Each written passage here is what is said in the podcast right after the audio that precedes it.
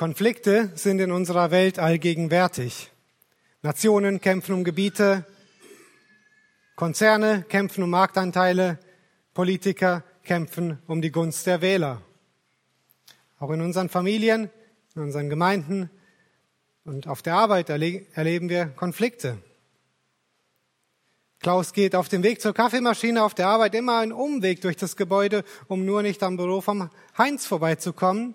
Der hat nämlich letztens eine abfällige Bemerkung über ihn gemacht und seitdem meidet er ihn wie die Pest. Die fünfjährige Leonie will nie wieder mit ihrer Freundin spielen, weil sie beim letzten Besuch ihrer Puppe was Falsches zu essen gegeben hat. Und nachdem bei eurem letzten Gespräch über eure unterschiedlichen Erziehungsmethoden die Fetzen geflogen sind, merkst du, wie dein Ehemann sich mehr und mehr Gründe einfallen lässt, warum er seine Freizeit nicht mehr zu Hause verbringen soll und du fragst dich, was du wohl tun kannst. Weil du dich in der Gemeinde nicht so verwirklichen konntest, wie du gerne wolltest, ziehst du dich langsam, aber stetig aus den Diensten zurück. Sollen die anderen doch ihr Ding machen. Was haben diese Situationen gemeinsam? Ja, es sind Konflikte. Vielleicht keine großen, aber irgendwie tun sie doch weh. Und du merkst, dass irgendwas nicht in Ordnung ist. Du merkst, du merkst, dass sie wenigstens hinderlich, vielleicht sogar zerstörerisch sind. Sie behindern deine Effizienz auf der Arbeit. Sie zerstören eine Freundschaft. Sie behindern die Einheit in der Ehe. Sie behindern den Dienst und die Auferbauung der Gemeinde, das Wachstum. Und so sehen wir, dass selbst scheinbar kleine Konflikte große Auswirkungen haben. Wenn Konflikte nicht gelöst werden, werden sie normalerweise größer und haben eben das Potenzial, Firmen, Freundschaften, Familien, Ehen oder Gemeinden zu zerstören. Und daher ist unser Text und unser Thema brandaktuell. Wie gehen wir mit Konflikten um? Welche Prinzipien lehrt uns die Schrift? Vor zwei Wochen haben wir eine Predigt gehört von Theo über wahre Weisheit in Streit und Konflikten. Anhand von Jakobus 3, 13 bis 18 haben wir gesehen, wie wir uns in Konflikten verhalten sollen. Wir haben gesehen, wie die menschliche Weisheit auf der einen Seite uns nicht weiterhilft und wie nötig wir die göttliche Weisheit haben, um Konflikte ja, angehen zu können. Wir haben gesehen, dass wir friedfertig sein müssen und bereit sein müssen, einen hohen Preis zu zahlen, um Konflikte zu lösen. Wir müssen belehrbar, barmherzig sein, unparteiisch, frei von Heuchelei und sollen vor allem mit guten Werken glänzen. Und das Thema wollen wir heute noch ein bisschen vertiefen und uns ein Beispiel aus dem Alten Testament anschauen. Auf der Bibelschule durften wir zwei Predigten aus dem Buch Nehemia vorbereiten und ich war in dieser Vorbereitung erstaunt, wie ja genau die gleichen Wahrheiten, die im Neuen Testament so gelehrt werden, man im Alten Testament genauso findet, in diesen Begebenheiten und ja, man einfach tiefe geistliche Lektionen aus diesen Sonntagsschulgeschichten, die man vielleicht nur so kennt, äh, die dort findet. Das, was ihr heute hört, ist keine Musterlösung, zehn Schritte, wie du jeden Konflikt in 20 Minuten lesen kannst oder sowas. Das kann ich euch nicht bieten.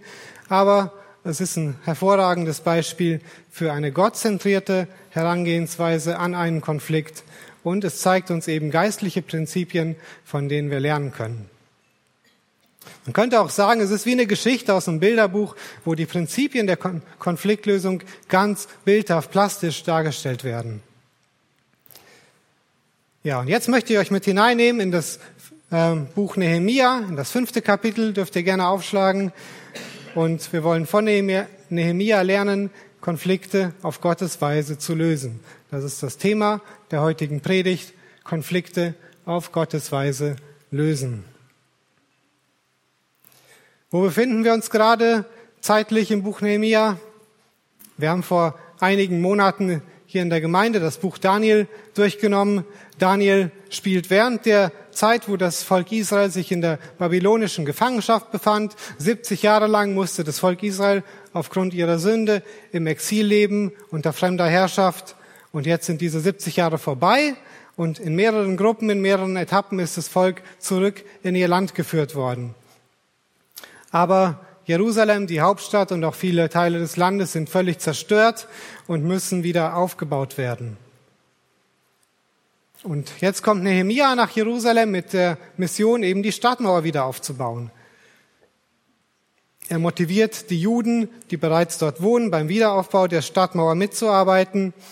Und er kriegt aus allen möglichen Bevölkerungsschichten die Leute zusammen. Sie machen sich an die Arbeit, die Stadtmauer auszubessern. Erfahrene Handwerker, genauso wie der Goldschmied, Priester, genauso wie die Salbenmischer. Aus allen gesellschaftlichen Schichten arbeiten sie an dem gleichen Ziel. Die Stadtmauer muss fertig werden damit die Stadt Jerusalem und der Tempel vor den Feinden geschützt wird. Jerusalem, das war die Stadt, wo ihr ersehnter und erwarteter Messias eines Tages einziehen würde, durch die Tore der Stadtmauer. Und das war die Stadt, wo der Messias sich eines Tages auf den Thron David setzen würde, um in Gerechtigkeit zu regieren. Und deswegen war Jerusalem zentral.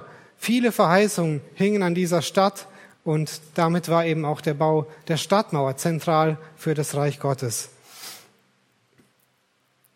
Ja, und so ging der Bau gut voran. Die Lücken begannen sich zu schließen. Aber ja, wie immer, wo was Gutes entsteht, ist der Feind nicht weit. Sanballat und Tobia, die Feinde Israels, verschworen sich miteinander, um gegen Israel zu kämpfen, Verwirrung zu stiften und wollten das Werk irgendwie stoppen, damit die Stadtmauer nicht gebaut wird. Und Nehemia bekam das mit, er bewaffnete die Hälfte der Arbeiter, ähm, ließ die Wache stehen und die andere Hälfte trug ebenfalls während der Arbeit eine Waffe, so dass sie für den Angriffsfall gerüstet waren. Und ja, damit haben sie die, die feindlichen Angriffe ja, vorsorglich beendet. Sie wurden nicht angegriffen und ja, von außen drohte im Moment keine Gefahr. Die Stadt war abgesichert und der Bau ging gut voran.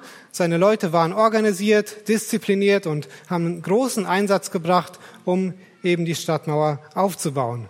Tagsüber arbeiteten sie, nachts standen Teilwache. Und jetzt könnte man denken, es ist alles geregelt.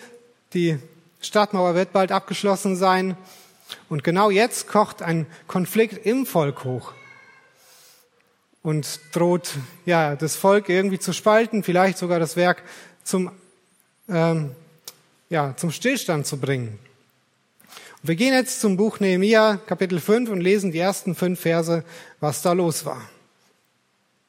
Nehemia 5 ab Vers 1. Es erhob sich aber ein großes Geschrei des Volkes und ihrer Frauen gegen ihre Brüder, die Juden. Und etliche sprachen, wir Unsere Söhne und unsere Töchter sind viele und wir müssen uns Getreide beschaffen, damit wir zu essen haben und leben können. Andere sprachen, wir mussten unsere Äcker, unsere Weinberge und unsere Häuser verpfänden, damit wir Getreide bekommen in der Hungersnot. Etliche aber sprachen, wir haben uns Geld leihen müssen auf unsere Äcker und unsere Weinberge, damit wir dem König die Steuern zahlen können. Nun sind ja unsere Brüder vom gleichen Fleisch und Blut wie wir, und unsere Kinder sind wie ihre Kinder.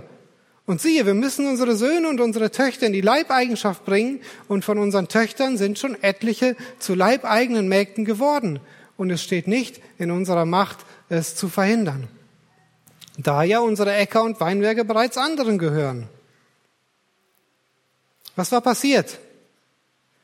Dadurch, dass die Juden Tag und Nacht in Jerusalem war, waren, arbeiteten und Wache hielten, hatten sie keine Zeit mehr, sich um ihren Lebensunterhalt zu kümmern.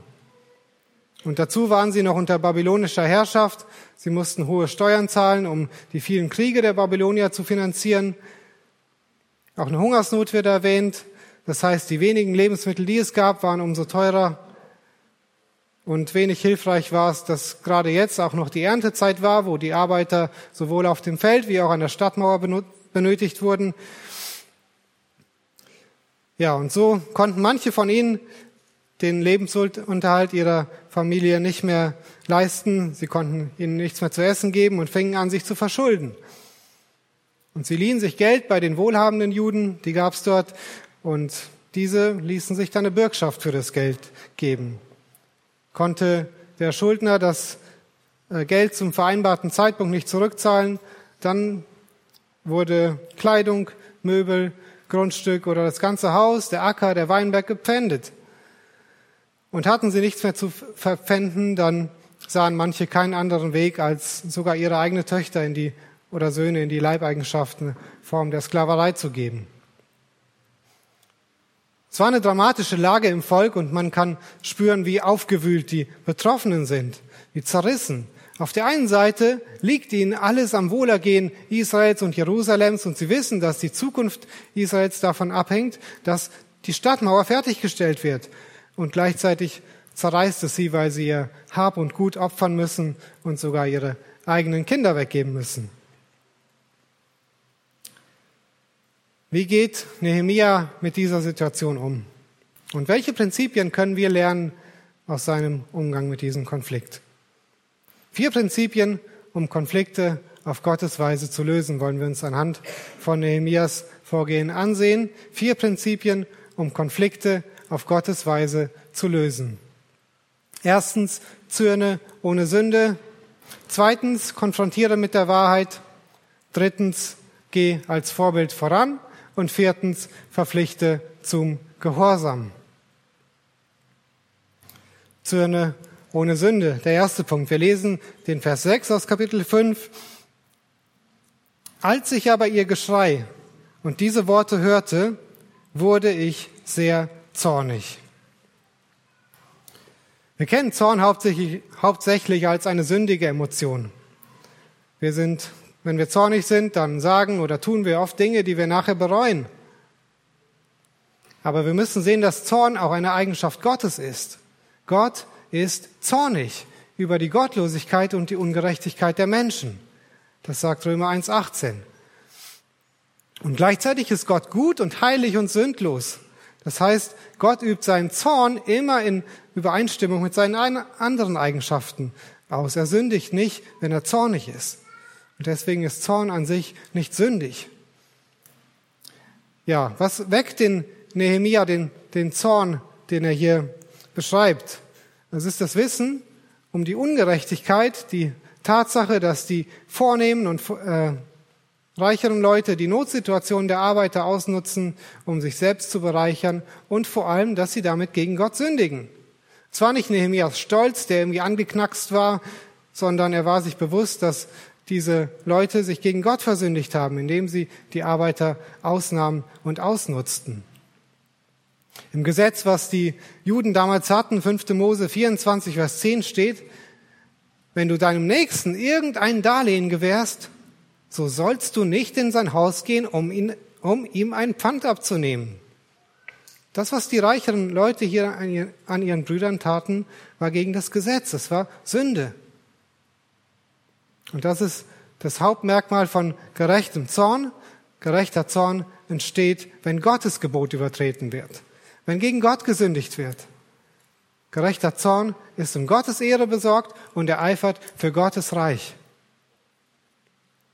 Hingegen ist sündiger Zorn, wie wir ihn wahrscheinlich am meisten kennen, oft selbstzentriert. Oder er ist selbstzentriert in erster Linie. Was fällt dir ein, so mit mir zu reden? sagt der Mann zu seiner Frau und lässt sie ihren Zorn spüren, indem er eine Woche ihr aus dem Weg geht und nur noch das Nötigste mit ihr redet. Du machst immer alles kaputt, sagt die Mutter zu ihrem Sohn und verdonnert ihn zu zwei Wochen Hausarrest. Was haben diese Beispiele gemeinsam?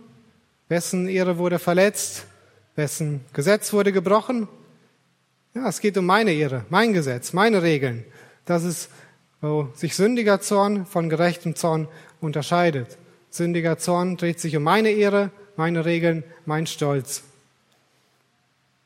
Wenn du nicht tust, was ich von dir erwarte, werde ich sündigen. Das ist, was wir unbewusst oder vielleicht auch bewusst sagen. Oder wenn du etwas tust, was mir nicht in den Kram passt, werde ich ebenfalls sündigen. Das ist die andere Seite. Und dabei sind Erwartungen, die wir an andere Menschen haben, nicht an sich verkehrt. Es ist okay, wenn du von deiner Frau erwartest, dass sie respektvoll mit dir redet. Gott erwartet das auch von ihr. Es ist okay, wenn du von deinen Kindern erwartest, dass sie gehorsam sind. Gott erwartet das auch von ihnen. Aber die Frage ist, wie du reagierst, wenn deine Erwartungen nicht erfüllt werden. Dann wird offenbar, worum es uns wirklich ging. Ging es darum, dass meine Frau Gottes Gebot übertreten hat und ihm nicht geehrt hat? Ging es darum, dass deine Kinder Gottes Gebote übertreten haben und ihn nicht geehrt haben? Wenn es dir darum ging, dann wirst du anders reagieren, als wenn es dir um deine eigenen Gefühle, deine eigenen Regeln ging. Und so wird ein geistlicher Mensch Kränkungen, Verleumdung, Leid im Wissen um Gottes Liebe, Gottes Weisheit, Gottes Souveränität annehmen und ertragen und wenn möglich nach einer biblischen Lösung suchen. Aber er wird zornig werden, wenn Gottes Ehre verletzt wird, wenn seine Gebote nicht befolgt werden, wenn Menschen gegen Gott sündigen. Und genau das sehen wir bei Nehemia, dass er geistlich gesinnt ist. Er erträgt die Verleumdung. Ein Kapitel später lesen wir davon, dass Sanballat und Tobia ihn persönlich auf übelste, aufs übelste verleumden.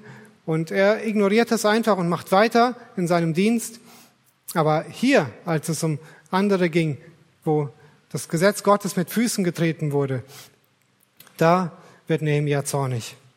Und damit wird deutlich, er eifert für Gott, für Gottes Ehre, für Gottes Reich. Und ja, er hat gesehen, dass dieser Konflikt Gottes Ehre bedroht. Wenn das so weitergeht, dann werden die Feinde über Gott lästern und sagen, ja, schau mal, jetzt kommen sie aus dem Exil zurück und was machen sie? Zerfleischen sich gegenseitig. Was ist das für ein Volk? Und so, ja, gibt es auch bei uns Situationen, wo wir zornig sein müssen, wenn Gottes Gebote mit Füßen getreten werden, und zwar von solchen, die sich zum Volk Gottes zählen. Du kannst mal darauf achten, wenn du in der Bibel liest, wo von Gottes Zorn die Rede ist. Wir müssen sowohl Gottes Liebe als auch Gottes Zorn, Gottes Hass auf Sünde gut kennen, um eben sein Wesen nachzuahmen, um, um die Dinge zu lieben, die er liebt und die Dinge zu hassen, die er verabscheut.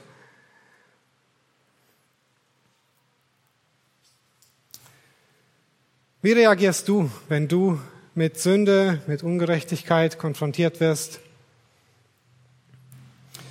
Ja, wenn du Kinder hast, wirst du es wahrscheinlich tagtäglich erleben. Bei euch weiß ich nicht, wie oft das passiert. Bei uns äh, oft genug. Kind eins nimmt Kind zwei das Spielzeug weg. Und Kind zwei kommt zu dir und klagt sein Leid. Ja, was tust du? Hast mehrere Möglichkeiten kannst dich darüber aufregen, dass deine wohlverdiente Mittagspause gestört wird. Was fällt dir ein, mich jetzt hier zu stören? Hab, ich habe doch jetzt Besseres zu tun, als mich um eure Streitereien zu, zu kümmern. Das ist sündiger Zorn. Er ist selbstzentriert. Dann kannst du versuchen, irgendwie einen Kompromiss zu finden. Du, vielleicht lenkst du deine Kinder ab, dass sie sich mit was anderem beschäftigen oder du äh, versuchst sie irgendwie dazu zu bringen, wieder zusammen zu spielen, aber du sprichst das Problem nicht an. Vielleicht gelingt dir das sogar und du hast wieder deine Ruhe. Die dritte Möglichkeit ist, dass du eben versuchst, einen anderen Blick auf das Ganze zu kriegen und siehst, dass dein erstes Kind Gottes Gebot verletzt hat. Es hat, Gott sagt, du sollst deinen Nächsten lieben wie dich selbst. Und offensichtlich hat das Kind gerade sich selbst mehr geliebt als sein Geschwisterkind. Und um Gottes Ehre willen sprichst du das Kind darauf an. Sagst ihm hier, was du getan hast, das ist Sünde. Du hast gegen deinen Bruder und auch gegen Gott gesündigt. Oder gegen deine Schwester. Und ja, das wäre eine gottesfürchtige Reaktion, dass du eben auch das Kind zur Buße aufförderst, dass es das Spielzeug zurückgibt. Ja, was, was hat diese letzte Reaktion, was unterscheidet die von den anderen? Du siehst eben nicht nur zwei Personen, die irgendwie auf der horizontalen Ebene miteinander äh, in Konflikt sind, sondern du siehst weiter. Du siehst, dass jeder horizontale Konflikt im Grunde das Resultat von einem vertikalen Konflikt ist, von einem Konflikt zwischen dir und Gott oder zwischen dem, der betroffenen Person und Gott. Du siehst, dass jede zwischenmenschliche Sünde eine Ursache in der gebrochenen Beziehung zu dem Schöpfer hat. Ja, und deswegen müssen wir, als wenn wir Konflikte sehen, die Dinge aus Gottes Perspektive sehen. Wir müssen Gottes Gebote kennen. Und das ist nicht sonderlich schwer. Liebe Gott und liebe deinen Nächsten ist eine gute Zusammenfassung von Gottes Geboten. Und ich schätze mal, als gläubiges Elternteil möchtest, hast du ein Anliegen, dass deine Kinder auch das Evangelium verstehen, dass sie ja Gott kennenlernen und eines Tages seine Kinder werden. Und wenn du auf diese Weise an Konflikte rangehst, hast du ein Sprungbrett fürs Evangelium, weil du hast sie gerade davon, davon überzeugt, dass sie gegen Gott gesündigt haben. Und jetzt kannst du weitermachen und ihnen die Lösung aufzeigen, die Gnade, die Gott anbietet für Sünder, die gegen Gott gesündigt haben. Deswegen eifere für Gottes Ehre. Das ist, was heiligen Zorn ausmacht. Und ja, heiliger Zorn soll uns motivieren, für Gott und seine Ehre einzustehen. Das ist das erste Prinzip, was wir von Nehemia lernen wollen. Aber wie geht es weiter? Und zwar musst du auf Grundlage der Schrift arbeiten. Du musst Gottes Wahrheit weitergeben.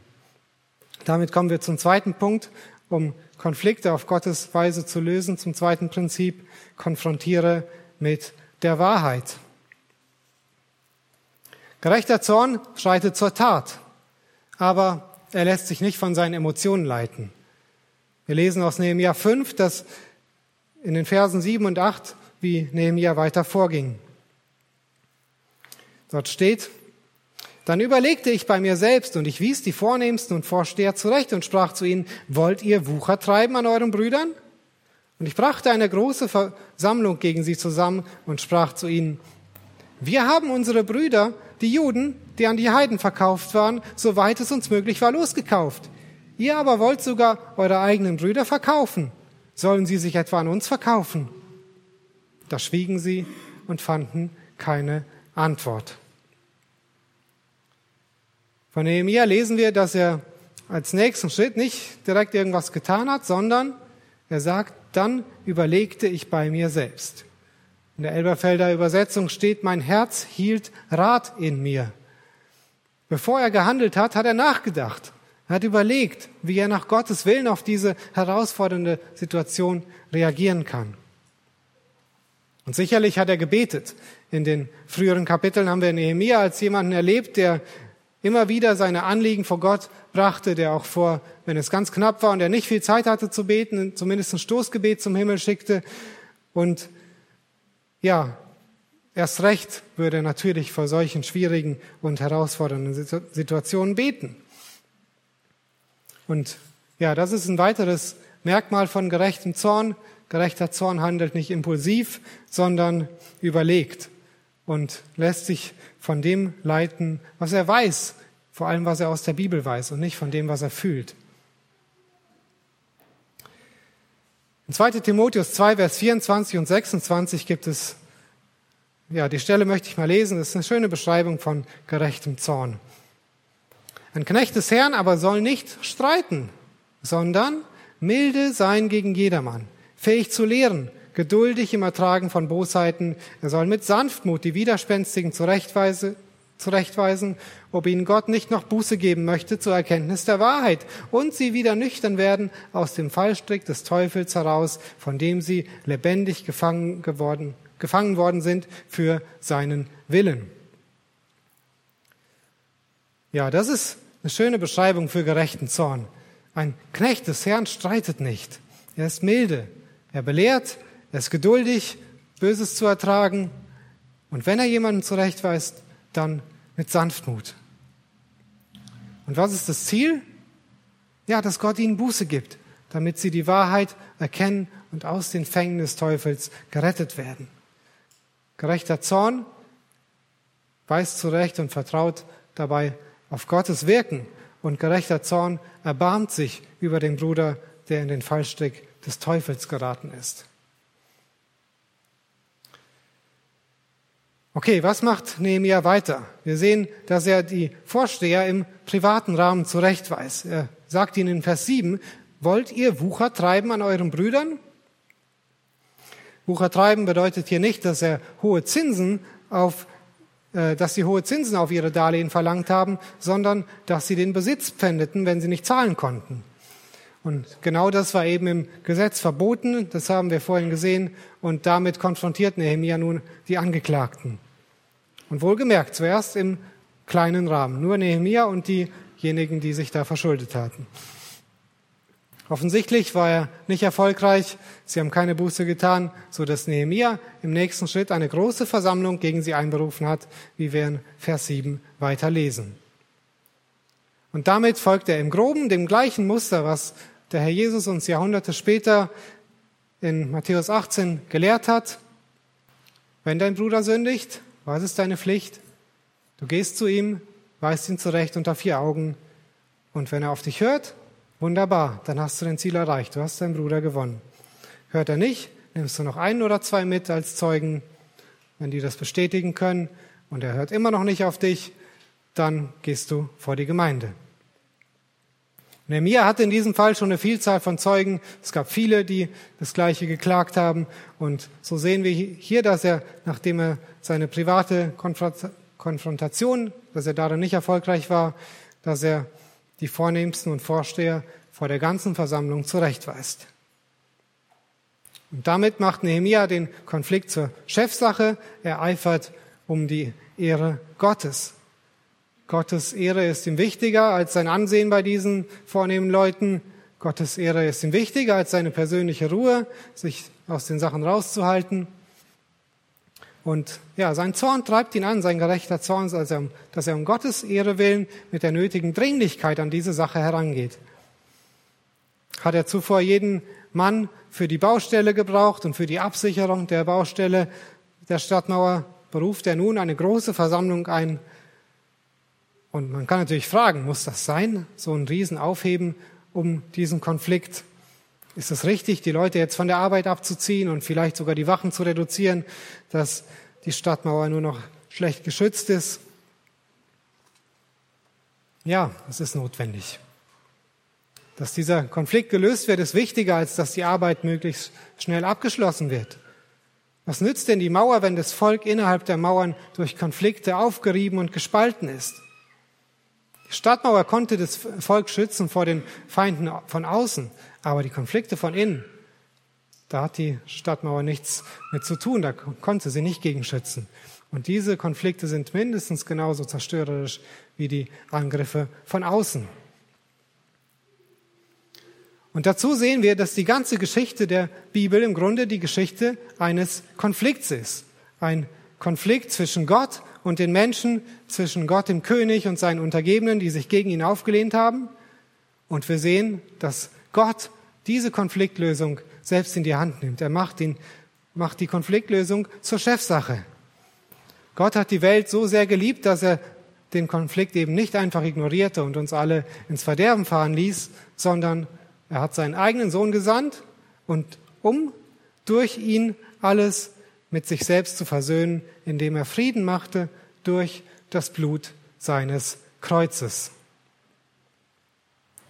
Gott hat in Jesus Christus alles gegeben und alles getan, um den Konflikt mit den Menschen zu lösen und uns mit ihm zu versöhnen. Und weil Gott Konfliktlösung so eine hohe Priorität gibt, sollten wir das auch tun. Okay, wie geht Nehemiah weiter vor? Wie weist er die Vorsteher zurecht? Was sagt er ihnen? Zuerst sehen wir, dass er an ihre Vernunft appelliert. Vers 8 lesen wir, wir haben unsere Brüder, die Juden, die an die Heiden verkauft waren, soweit es uns möglich war, losgekauft. Ihr aber wollt sogar eure eigenen Brüder verkaufen. Sollen sie sich etwa an uns verkaufen? Offensichtlich wurden einige Juden aus der Gefangenschaft freigekauft, sodass sie ebenfalls zurück nach Jerusalem konnten, nach Israel. Und jetzt äh, tun die Vorsteher so eine Sache, dass sie eben das eigene Volk wieder verkaufen oder die Leute als Sklaven nehmen. Wie kann das sein? Nehemiah appelliert an den gesunden Menschenverstand. Das ist doch unmöglich, was ihr da macht. Was ist das Problem mit dieser Art von Zurechtweisung? Zumindest wenn das alles ist. Ja, sie ist menschzentriert. Sie fordert zum Handeln auf, um Menschen zu gefallen, so auf menschlicher Ebene. Du kannst es doch nicht machen. Lass den armen Mann doch in Ruhe. Vielleicht bringt es eine Art Einsicht. Vielleicht bringt es sogar das gewünschte Ergebnis, dass die gefändeten Dinge zurückgegeben werden. Aber eins wird nicht passieren. Die Schuldigen werden nicht vor Gott gestellt. Der Schuldige wird nicht einsehen, dass er vor Gott eine Schuld hat. Und so lesen wir, dass im nächsten Vers Nehemia die Schuldigen vor Gott stellt. Vers 9. Und ich sprach, was ihr da tut, ist nicht gut. Solltet ihr nicht in der Furcht unseres Gottes wandeln, wegen der Lästerung der Heiden unserer Feinde? Nehemia kann sagen, das ist nicht gut, weil Gott gesagt hat, das ist nicht gut. Es war verboten, was sie gemacht haben. Und Nehemia sagt ihnen, ist es euch egal, was Gott darüber sagt, was ihr tut? Ist es egal, wenn die Heiden rings um uns lästern, wenn sie sehen, wie wir uns gegenseitig ausnehmen? Mit diesen Fragen hilft Nehemia ihnen zu sehen, dass sie eben gegen Gott gesündigt haben und dass sie seine Gnade nötig haben. Das ist biblische Zurechtweisung. Biblische Zurechtweisung hat immer Gottes Ehre im Blick und als höchstes Ziel. Wie wir jemanden zurechtweisen, spielt eine große Rolle. Wir müssen den Betroffenen helfen, Gott richtig zu sehen, ihre Probleme richtig zu sehen, im Licht von Wort Gottes, vom Wesen Gottes. Aber auch das ist noch nicht alles. An Nehemiah sehen wir einen weiteren wichtigen Schritt, und zwar, du musst selbst ein Vorbild sein. In Vers 10, Nehemiah 5, Vers 10 lesen wir, ich und meine Brüder und meine Diener haben ihnen auch Geld und Korn geliehen. Wir wollen ihnen doch diese Schuld erlassen. Offensichtlich hat Nehemia den Bedürftigen auch Geld geliehen und Korn, Getreide. Es war natürlich nicht verboten, dem Nächsten etwas zu leihen und es wieder zurückzufordern nach einer bestimmten Zeit.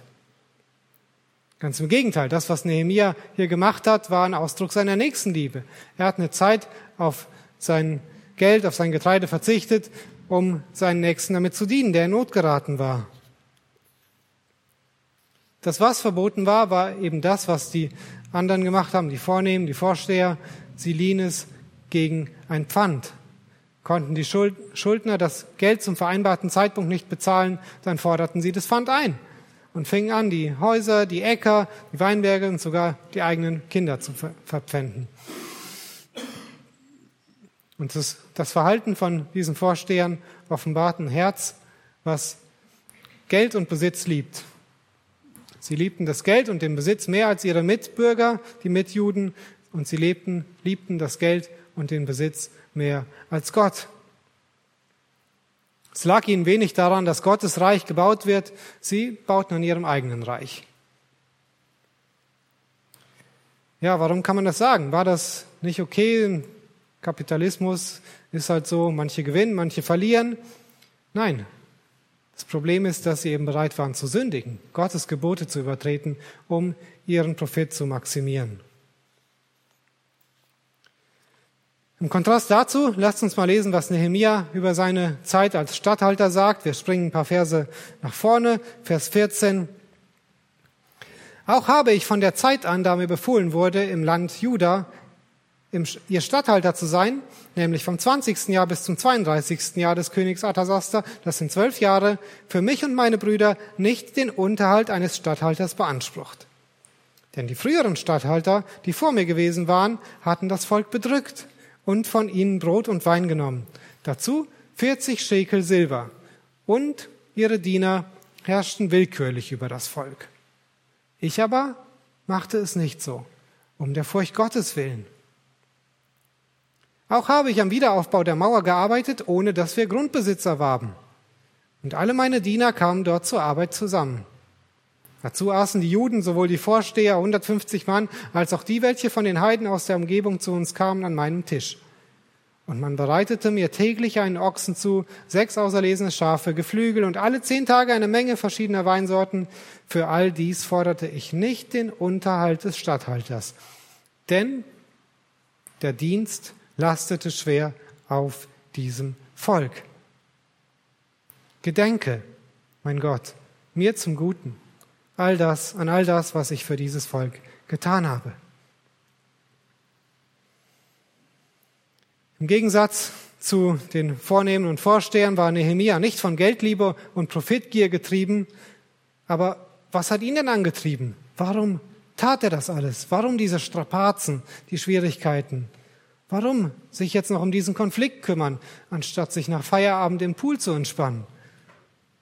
In Vers 15 verrät er uns sein Geheimnis. Ich machte es nicht so, um der Furcht Gottes willen. Nehemia war sich der Gegenwart Gottes bewusst. Er war sich bewusst, dass er nicht in Jerusalem war, um sein eigenes Haus, sein eigenes Reich zu bauen. Er war da, weil Gott sein Reich baute. Er war ein Teil von Gottes Plan, die Juden wieder in ihr Land zu führen. Er kannte und liebte seinen Gott und deshalb diente er ihm bereitwillig. Und außerdem war er sich bewusst, dass ein Großteil seines Lohnes noch aussteht. In Vers 19 sagt er, Gedenke, mein Gott, mir zum Guten an all das, was ich für dieses Volk getan habe. Er war sich bewusst, dass Gott jeden seiner Gedanken, jedes seiner Worte, jede seiner Taten registrierte. Er war sich bewusst, dass Gott seinen Einsatz und sein Opfer zur Kenntnis nahm und ihn eines Tages dafür belohnen wird. Das Reich Gottes heute kann nur wachsen und sich ausbreiten, wenn du und wir als Gemeinde nicht für unseren eigenen Vorteil, für unser eigenes Reich leben, sondern für Gottes Reich und um Gottes, um Gott, Gottes Willen und um Gottes Reich willen Opfer bringen. Wir leben in einer Zeit, wo Finanzkrise, hohe Steuern, Rekordinflation, Lebensmittelknappheit wieder Begriffe sind, die man in den Mund nimmt. Und es kann gut sein, dass wir es erleben werden, dass wir ähnliche Situationen haben, dass einer den anderen um Geld bitten muss, um sich Brot zu kaufen. Wir wollen von Nehemias Eifer lernen. Jakobus ermahnt in Jakobus 2, Vers 15 und 16, wenn nun ein Bruder oder eine Schwester ohne Kleidung ist und es ihnen an der täglichen Nahrung fehlt und jemand von euch würde zu ihnen sagen, geht hin in Frieden, wärmt und sättigt euch, aber ihr würdet ihnen nicht geben, was zur Befriedigung ihrer leiblichen, Bedürfnisse erforderlich ist. Was würde das helfen? Jakobus macht hier deutlich, dass echter Glaube echte Auswirkungen hat, indem man Opfer bringt für seine Geschwister. Anderes Beispiel von der Gemeinde in Mazedonien oder die Gemeinden in Mazedonien, die trotz ihrer eigenen Armut die in Not geratene Gemeinde in Jerusalem unterstützten, und zwar mit großer Freigebigkeit. 2. Korinther 8, 2 bis 5. In einer großen Prüfung der Bedrängnis hat ihre überfließende Freude und ihre tiefe Armut die Schätze ihrer Freigebigkeit zutage gefördert. Denn nach ihrem Vermögen, ja, ich bezeuge, über ihr Vermögen hinaus waren sie bereitwillig. Und sie baten uns mit vielem Zureden, dass wir die Liebesgabe und ihre Gemeinschaft am Dienst für die Heiligen annehmen sollten. Und sie gaben nicht nur so, wie wir es erhofften, sondern sich selbst gaben sie hin. Zuerst dem Herrn und dann uns durch den Willen Gottes. Diese Gemeinden hatten verstanden, was auch Nehemiah verstanden hat. Gott ist es wert. Seine Ehre ist es wert. Sein Reich ist es wert. Das Evangelium ist es wert, dass ich Opfer bringe, um meinen Brüdern, die in Not geraten sind, zu helfen und zu dienen, ohne das zurückzufordern.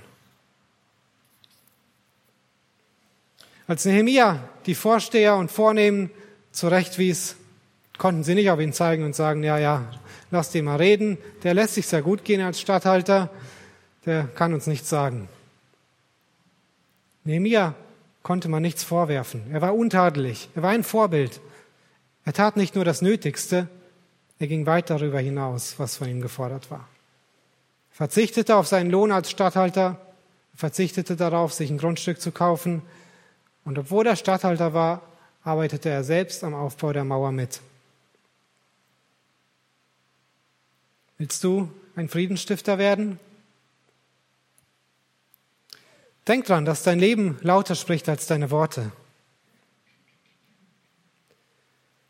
Wenn du selbst einen zweifelhaften Umgang mit Geld und Besitz hast, dann wirst du höchstwahrscheinlich nicht ernst genommen werden.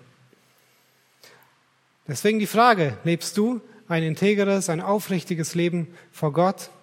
Kannst du dich auf den Lohn freuen, der eines Tages dich im Himmel erwartet? Glaubst du, dass Geben seliger ist als Nehmen? Jesus sagt über sich selbst in Markus 10, Vers 45, dass er nicht auf diese Welt gekommen ist, um bedient zu werden, sondern um zu dienen und sein Leben zu geben.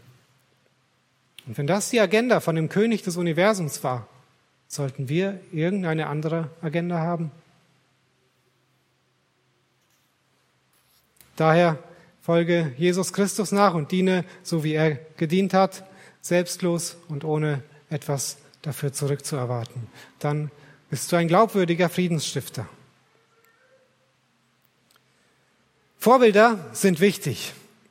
Das sehen wir an Nehemia, das kennen wir aus unserem eigenen Leben. Es ist viel leichter, einen Weg zu gehen, den schon mal jemand vor uns gegangen ist. Aber auch das genügt noch nicht. Wir müssen die Betroffenen zum Gehorsam verpflichten und das verzeugen. Damit kommen wir zum letzten Prinzip der Konfliktlösung, was wir hier in Nehemia 5 sehen. Wir lesen die Verse 11 bis 13, die wir eben übersprungen haben. Nehemia, Nehemia 5, Vers 11 bis 13. Da sagt Nehemia, Gebt ihnen heute noch ihre Äcker, ihre Weinberge, ihre Ölbäume und ihre Häuser zurück. Dazu den Hundertsten vom Geld, vom Korn und vom Most, vom Öl, den ihr ihnen auferlegt habt. Da sprachen sie, wir wollen es zurückgeben und nichts von ihnen fordern, sondern es so machen, wie du gesagt hast. Und ich rief die Priester herbei und nahm einen Eid von ihnen, dass sie es so machen wollten. Auch schüttelte ich den Bausch meines Gewandes aus und sprach, so schüttle Gott jedermann von seinem Haus und von seinem Besitztum ab, der dies versprochen hat und nicht ausführt. Ja, so werde er, werde er ausgeschüttelt und leer. Und die ganze Versammlung sprach Amen. Und sie lobten den Herrn und das Volk handelte nach diesem Wort. Nehemia belässt es nicht bei einer Ermahnung, sondern er fordert die Schuldigen zu ganz konkretem Gehorsam, zur Buße auf, die sich praktisch zeigt. Das, was sie den Juden unrechtmäßig auferlegt hatten, sollten sie vollständig zurückerstatten. Und wir müssen uns bewusst sein, es geht hier nicht um ein paar hundert Euro in heutiger, heutiger Währung. Es ging um Äcker, um Weinberge, um Häuser, um, ja, um Wirtschaftsgüter und Immobilien im Wert von heutigen wahrscheinlich Zehntausenden, Hunderttausenden Euros.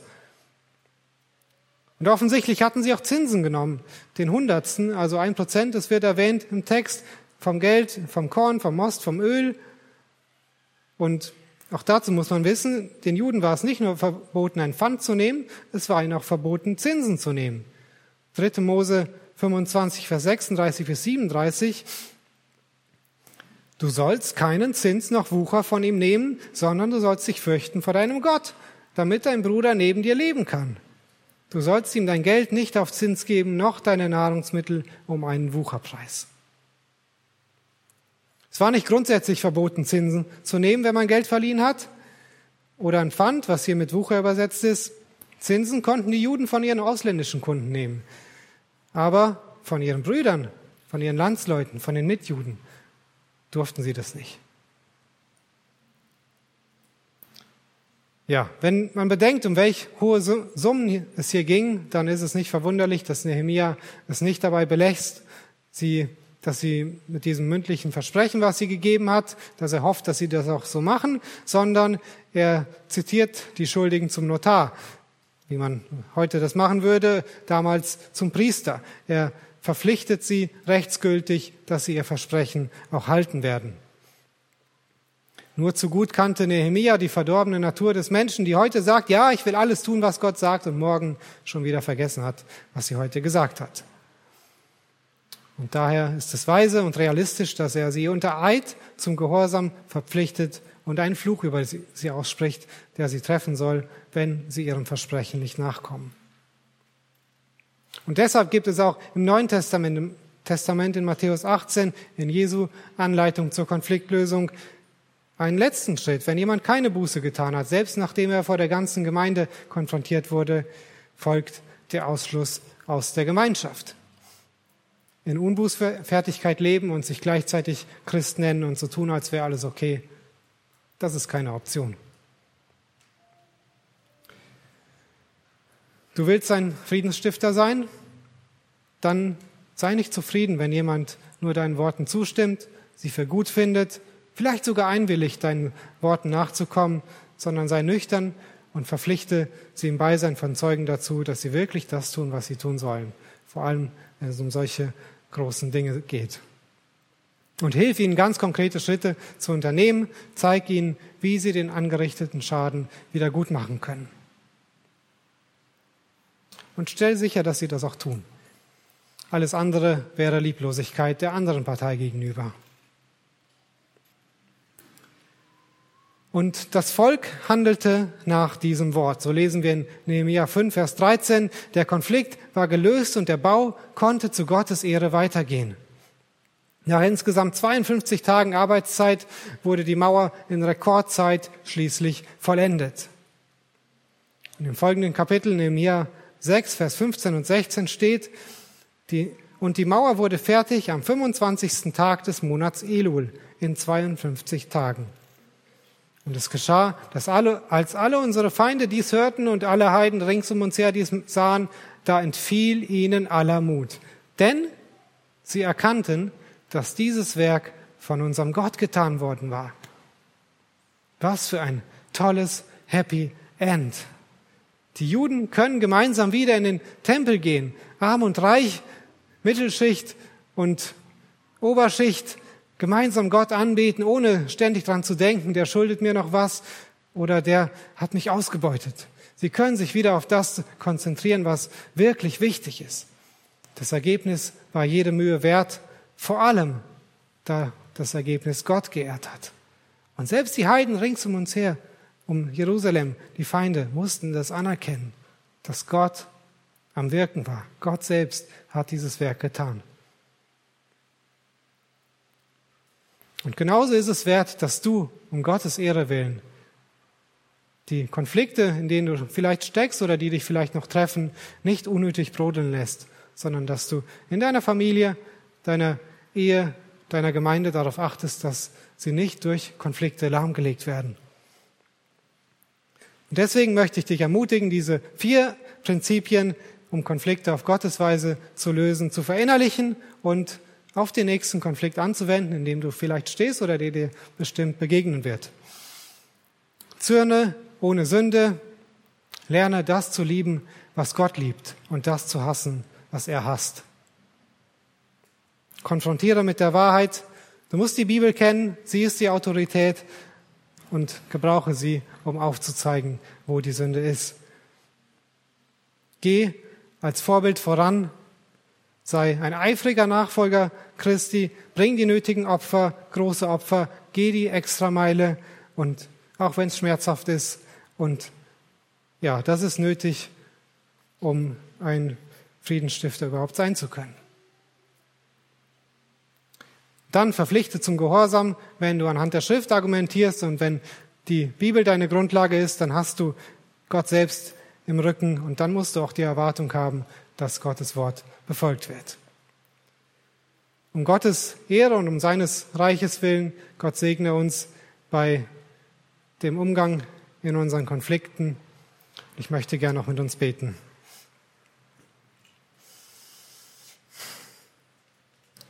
Ja, Vater im Himmel, du hast in Jesus Christus das größte Opfer gebracht, was man bringen konnte, um einen Konflikt zu lösen, den größten Konflikt, den es gab zwischen Menschen, die dich als König verworfen haben, die dich abgelehnt haben, die auf dem geraden Weg in die Hölle waren. Du hast ja deinen Sohn gesandt, hast sein Leben gegeben, um ja um unseretwillen. Jesus, du hast dein Leben gegeben freiwillig um unseretwillen, um uns freizukaufen, um die Beziehung wiederherzustellen zum Vater. Dafür möchten wir dir danken und ja, wir möchten dich bitten, dass du uns hilfst, deine Nachahmer, deine Nachahmer zu sein, dass wir großzügig sind, dass wir freigebig sind, dass wir unser Leben opfern und ja, dass wir das lieben, was du liebst und das hassen, was du hast. Hilf uns, dein Wort immer besser zu kennen und es recht anzuwenden, auch in den Konflikten, in denen wir stehen. Hilf uns, Vorbilder zu sein im Dienen, in der Freigebigkeit, dass wir uns nicht Schätze auf Erden sammeln, sondern im Himmel und hilf uns, konsequent zu sein, dass wir den Bruder nicht in seiner Sünde lassen, sondern uns erbarmen über unsere Geschwister, die feststecken und uns um Gottes Ehre willen gegenseitig rechenschaftspflichtig halten. Ich bitte dich auch darum, dass wir in unseren Familien, in der Gemeinde, nach den biblischen Prinzipien, die wir jetzt mehrfach gehört haben, mit Krisen und Konflikten umgehen. Hilf uns, denjenigen, Hilf denjenigen, die mitten in solchen Konflikten stecken, dass sie die nötige Weisheit haben, den Mut, biblisch vorzugehen und um Hilfe zu bitten, wo nötig. Ich möchte dich für uns als Gemeinde bitten, dass wir die Einheit bewahren, dass wir Dinge schnell ausräumen, dass wir miteinander reden und nicht übereinander und dass wir ja großzügig und gnädig und barmherzig zueinander sind. Und das alles möge dazu beitragen, dass dein Name auch hier in Kaulsdorf und in der Umgebung groß wird und dass dein Reich gebaut wird. Amen.